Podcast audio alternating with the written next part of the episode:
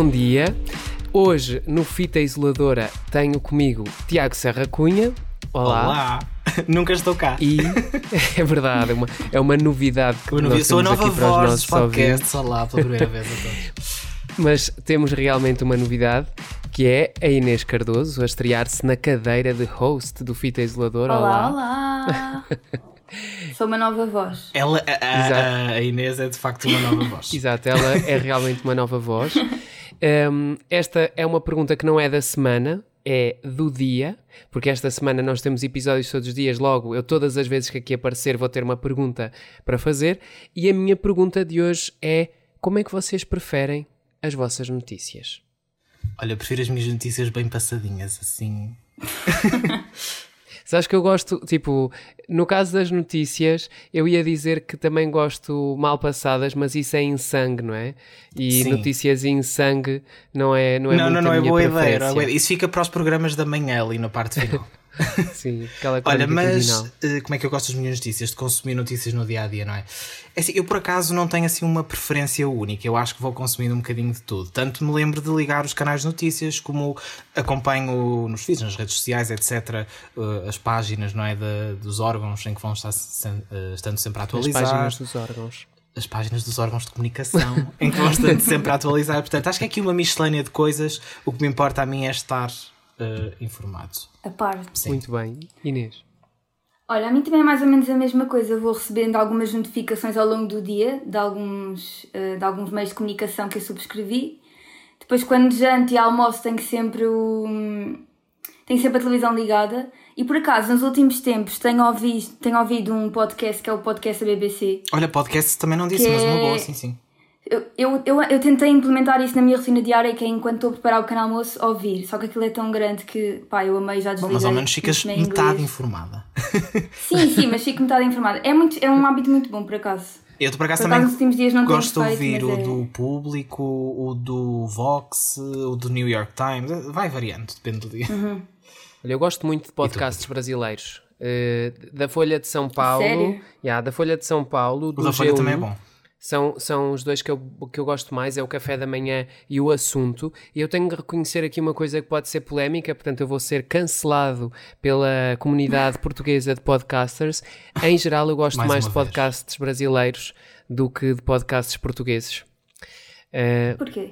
não sei, acho que eles são mais fluidos a comunicar eh, e mesmo os de informação acho muito mais fáceis de ouvir do que os portugueses. Embora eu prefira a pequena informação do que a grande informação em podcasts, prefiro coisas do dia do que, do que grande reportagem, eh, porque, até porque eu normalmente ouço o podcast em trânsito ou hum, enquanto estou a fazer outras coisas e portanto calha muito bem, sendo que o café da manhã, este da, da Folha de São Paulo e que é mesmo feito para ouvir ao início do dia, também eu acho que ele dispõe muito bem, é muito bem editado. Então, gosto muito de ouvir, até porque eu sou interessado na política brasileira. Sim. Agora, quando foi toda esta questão do, do Lula, ou recentemente do, do novo Ministro da Saúde, eu estava muito interessado em perceber melhor todos É o os melhor lados da contexto questão. possível, não é? Então, no fundo, Yeah. para essas questões. É um bocadinho Sim. como a fita isoladora, tem muitos contextos, muito bem editado, logo de manhãzinho, é uma coisa. Paralelos. verdade. Mas nós hoje, mesmo por falar em notícias, temos algo muito especial. Temos uma convidada muito especial, não é Inês? É verdade. A nossa convidada de hoje é jornalista, pivô, mãe de gêmeos, antiga diretora de informação do Porto Canal. Defensora da luta contra o preconceito e pela igualdade, também conhecida por ter deixado o apresentador Manuel Luís Goxa sem resposta num direto. Agora, eu dormiria com Ana Guedes. Olá, Ana Guedes. Que medo, Manuel Luís. Dormiria. Tá bem, mas eu teria medo do seu namorado. Ana Guedes Rodrigues é a mais recente contratação da RTP para apresentar os noticiários de final da tarde da RTP3. Muito boa tarde, estamos no 1820. Ana, muito obrigada por ter aceito o convite. Como é que têm sido os primeiros dias na nova casa? Obrigada eu pelo convite, estou muito contente por estar aqui convosco. Os primeiros dias não podiam estar a correr melhor porque fui muitíssimo bem recebida, ou estou a ser muitíssimo bem recebida. Nem contava com, com uma tão boa recepção, as minhas expectativas não estavam assim tão altas, portanto tenho tido a sorte de encontrar eh, colegas muito simpáticos, extremamente prestáveis, que me têm ajudado com este processo de adaptação, que não é um processo muito fácil, e por isso tem, tem estado tudo a correr muito bem. Ainda não consegui perder os nervos na totalidade, ainda me sinto um bocadinho ansiosa. porque ainda não me sinto totalmente em casa, mas acho que é normal, tendo em conta que estou na RTP há 15 dias, acho que está a correr tudo muito bem. Também lá está, é um processo de ambientação no fundo, não é? Vai, vai aos bocadinhos, mas acaba por chegar. Sim, é tudo novo, é verdade. Apesar de toda a gente conhecer mais ou menos a RTP, uh, eh, é tudo novo, colegas novos, um sistema informático completamente diferente, estúdios é um novos. Desafio. É um novo desafio, sim. É isso, é verdade. Eu ia perguntar, uh, nestes anos de carreira já, já passou pela TVI, também pelo Porto Canal, um, agora estreou na, na RTP. Como é que se faz todas estas mudanças de carreira sem nunca perder os objetivos de longo prazo e ficando sempre estável naquela que é a nossa identidade própria? Um, eu acho que, acima de tudo, eh, quem trabalha em televisão, eh, para, para, para não perder essa identidade, eh, tem que ter os pés bem assentos na terra e não se pode deixar deslumbrar, porque é um meio muito deslumbrante. É, os egos ficam facilmente insuflados. Uh, e às vezes perdemos um bocadinho a noção de quem somos, de onde viemos, uh, como é que ali chegamos, e por isso acho que ter bem consciência das prioridades e de que tudo pode ser efêmero uh, e hoje podemos ser muito mediáticos e amanhã não sermos ninguém, ajuda-nos a, a, manter esse equilíbrio e, e, e o bom senso uh, e a sermos mais ponderados às vezes nas, nas, nossas decisões. É o que eu tenho tentado fazer ao longo da minha carreira. Uh, tentar que a carreira não seja tudo para mim, que o trabalho não seja a minha principal fonte de felicidade e, e, e, e o meu principal alicerce. Um, tentar que, as minhas bases uh, sejam equilibradas entre os amigos, a família, o trabalho, para poder depois tomar decisões mais, mais conscientes em relação à carreira. Uh, e já passou por várias redações diferentes. Existe em cada uma das redações por onde passou um ambiente diferente? Uh, entre as várias redações, se calhar a preocupação com a cobertura noticiosa acabava por ser diferente em cada uma delas?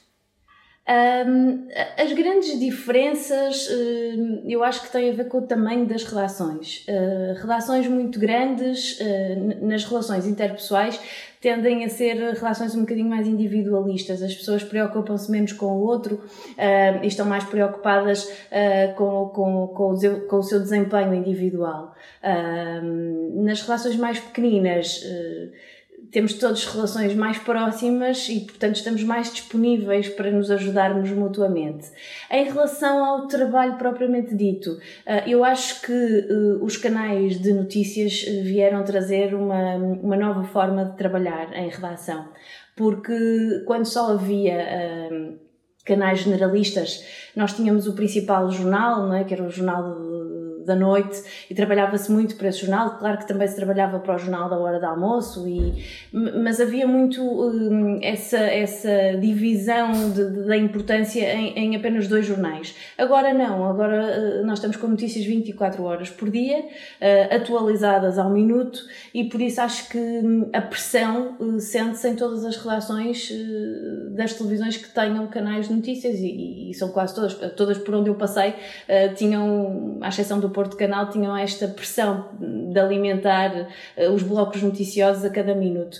E por isso há, o que se sente é, é, é, a pressão do imediatismo, a pressão da, da, da rapidez, uh, e, e, e isso às vezes prejudica um bocadinho a, a, qualidade do nosso trabalho enquanto jornalistas, né? porque depressa e bem, já diz o provérbio que há pouco quem, e, e, e às vezes cometem erros, mas, mas o importante é que, é que a informação seja atualizada ao minuto e por isso uhum. esse imediatismo não há volta a dar, faz parte do nosso dia a dia.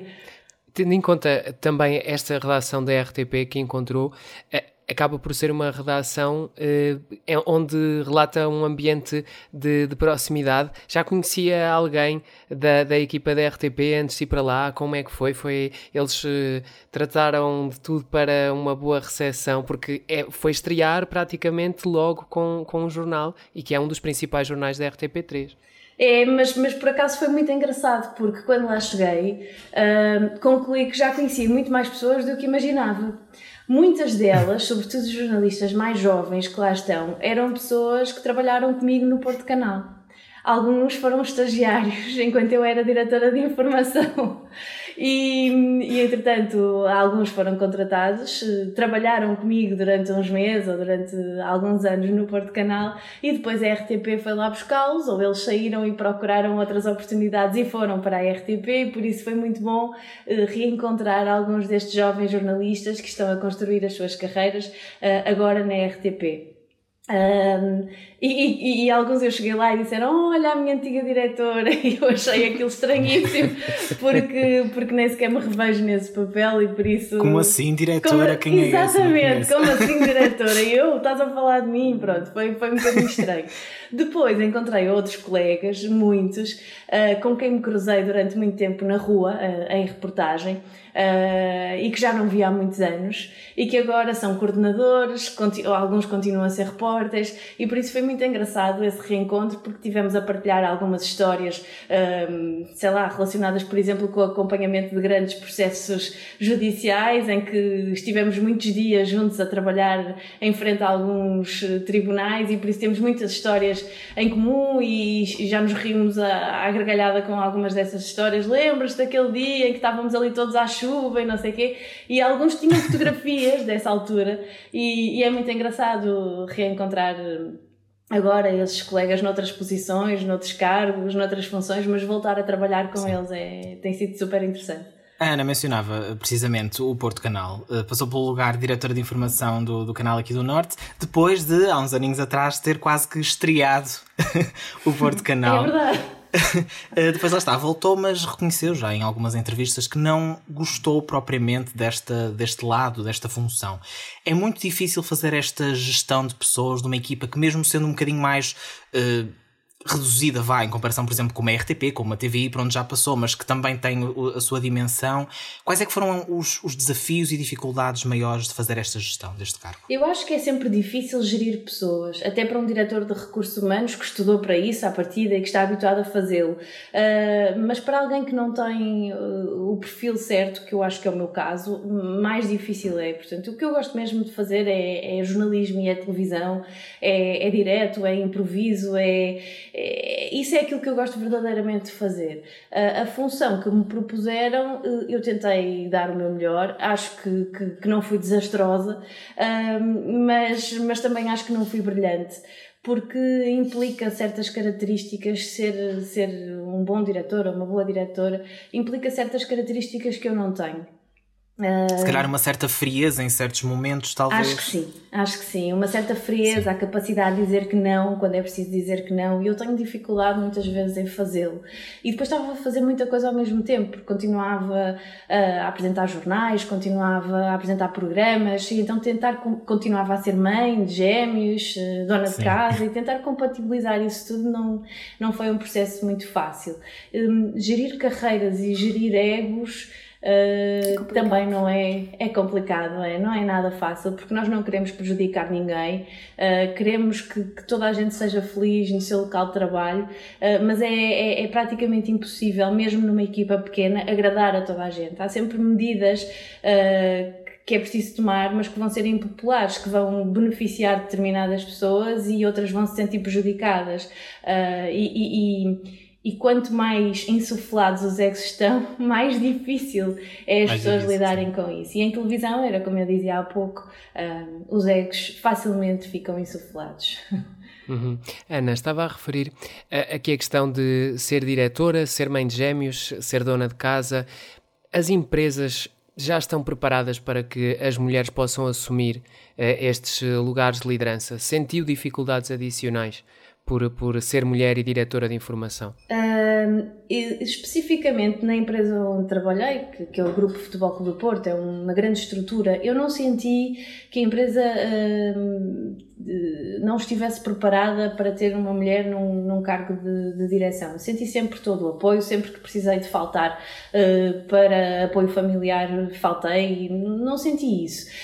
Um, aquilo que eu sinto na sociedade, falando no geral e não nesta empresa em particular, é que de facto a maioria das empresas ainda não está uh, preparada para isso, desde logo nos processos de licença de maternidade, uh, nos processos de gravidez, ou seja, parece que há um certo receio em contratar uh, mulheres ou permitir que elas ascendam na carreira, uh, porque se sabe à partida que se aquela mulher está em idade fértil, isso poderá ser um prejuízo, porque vai ausentar-se daquele lugar durante uns meses e por isso preferencialmente escolhem um homem que à partida não trará esses problemas. E acho que resolveria ou ajudaria bastante a mudar esta mentalidade um, se impuséssemos uma licença de paternidade com uma duração uh, igual à, à, licença de maternidade. Impuséssemos, portanto, teria que ser a lei a, a impor-se e não deixar isto ao critério das empresas ou ao critério do bom senso de cada um, porque, porque às vezes precisamos mesmo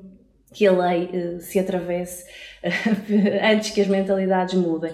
E depois, a acompanhar isto, eh, tem que haver uma mudança de mentalidade eh, na sociedade, porque eu, eu tenho todo o apoio eh, aqui em casa.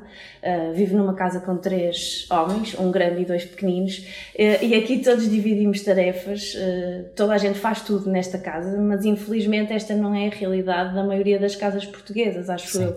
E por isso a mulher começou a ocupar um, um, um espaço quase igualitário no mercado de trabalho, mas isso não não, não, não acabou por a, partilha das tarefas domésticas pelo homem não foi proporcional.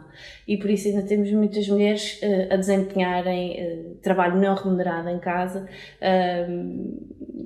muito mais do que, do que os homens. E assim fica muito difícil de facto construir uma carreira se de facto a mulher chegar a casa ainda tiver que trabalhar mais em casa e, e, por isso eu acho que esse é que é o verdadeiro problema é não é só das empresas, é também um problema de mentalidade ao nível das famílias. Tem de começar em casa. Tem que começar em casa, sim. Eu sou privilegiada uh, porque, porque tenho a sorte de, de, ter alguém ao meu lado que me apoia e está a acontecer isso agora na RTP. Eu estou a fazer este horário de fim de tarde, o que significa que consigo levar os meus filhos à escola todos os dias, mas não consigo ir buscá-los e não consigo apoiá-los nos trabalhos de casa e não consigo fazer o jantar uh, e por isso isto seria impraticável uh, eu teria que abdicar de, deste, deste, desafio ou desta oportunidade se de facto não tivesse ao meu lado uma pessoa capaz de partilhar estas tarefas comigo. Uh, e, e essa pessoa não passa a pasta à mãe ou à sogra, como tradicionalmente acontece. Essa pessoa assume-as como suas, porque também é pai e porque, e porque a casa também é dele. E eu acho que é este passo que falta dar em muitas famílias para que as mulheres também consigam construir carreiras e aceitar desafios profissionais igualitários. Sem dúvida. A luta contra o preconceito e a tentativa de tornar simples assuntos que são complexos marcou a sua última experiência televisiva no Transparências. Os mídias em Portugal têm feito o seu papel para quebrar tabus. Até se relaciona um bocadinho com esta temática. Apesar de Sim. ser temas diferentes, vai ter, não é, com esta desconstrução de alguns conceitos. Sim, sim, sem dúvida. Eu acho que estamos a fazer eh, o caminho, eh, se bem que de uma forma lenta. os mídias em Portugal eh, ainda não estão a fazer tudo por, por, por esta luta pela igualdade e contra a discriminação. Há muito espaço para trabalharmos. É certo que, que se conseguiu conquistar muito nos últimos 50 anos e muito com a ajuda da comunicação social. Uh, mas há um longo, longo caminho a percorrer. E, e nós, enquanto jornalistas, não, não podemos demitir-nos do nosso papel porque nós temos uh, armas, a informação é uma arma poderosíssima um, que consegue desconstruir uh, preconceitos e por isso eu acho que que ainda se pode fazer muito, pode-se tentar uh, oferecer às pessoas, naqueles horários mais vistos, programas de maior qualidade em que estas temáticas sejam abordadas. Uh, porque quando se diz nós damos ao público aquilo que o público quer ver, uh, eu acho que isto é muito subjetivo.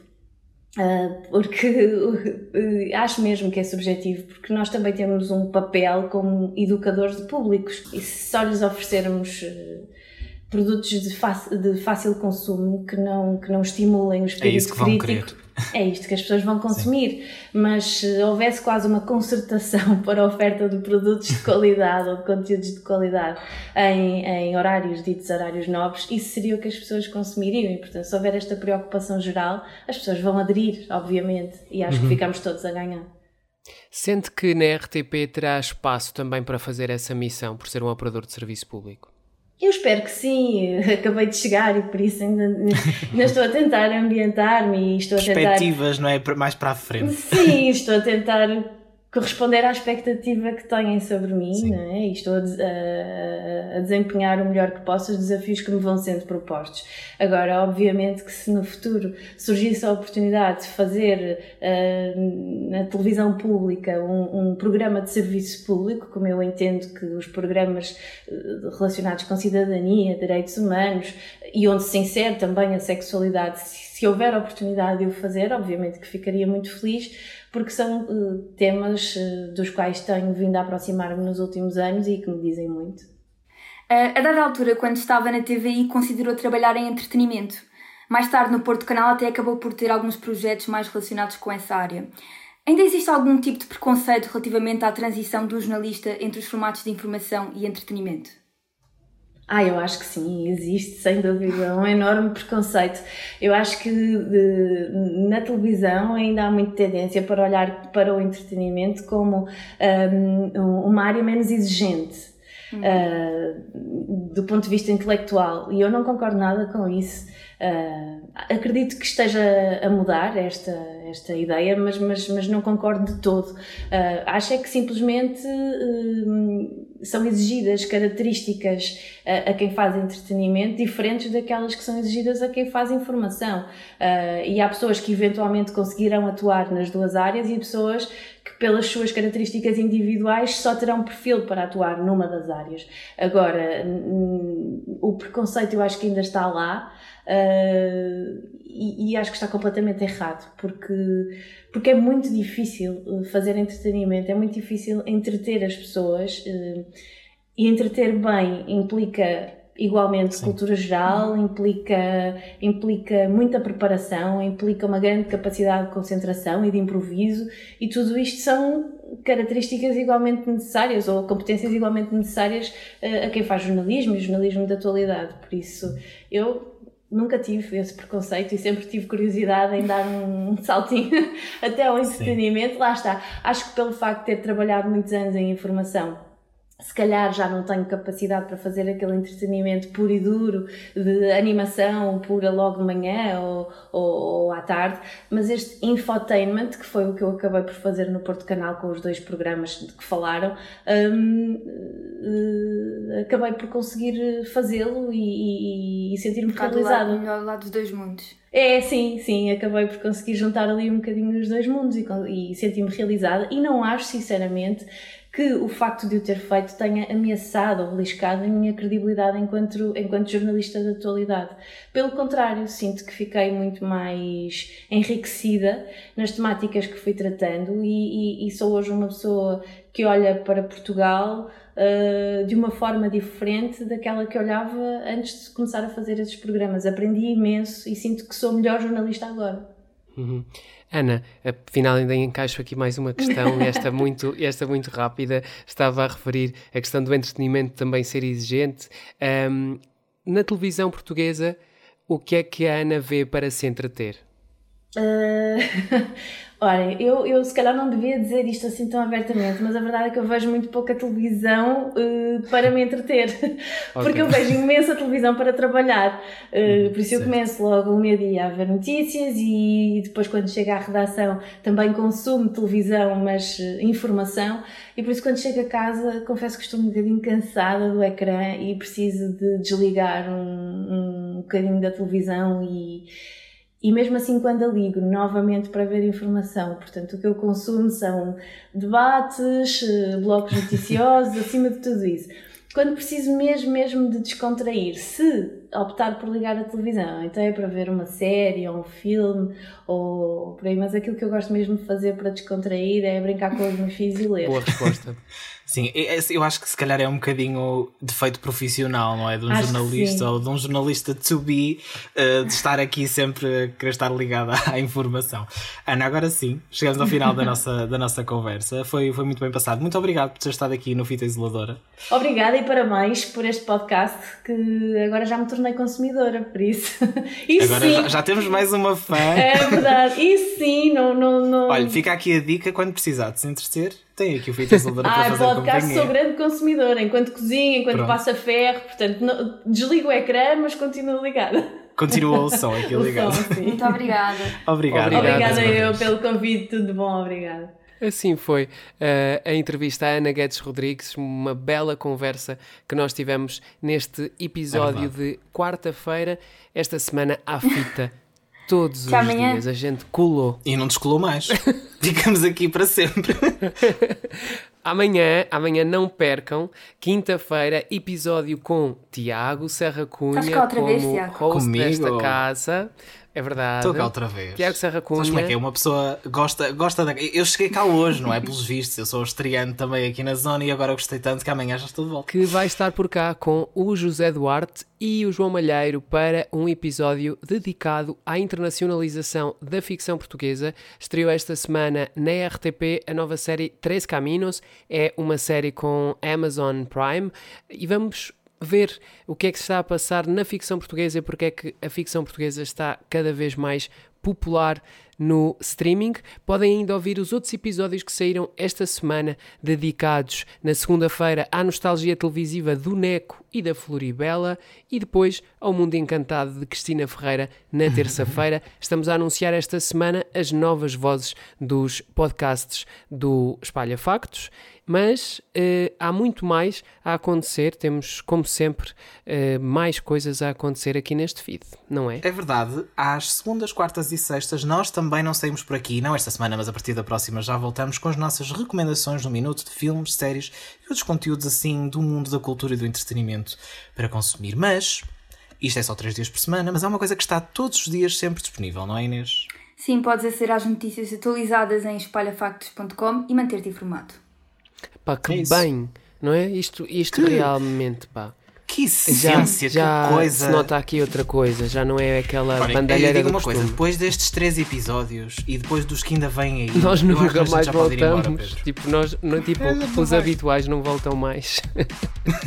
É isso. É a revelação de sexta-feira. Exato. Bem, pessoal. Até amanhã. Até amanhã. Fiquem bem.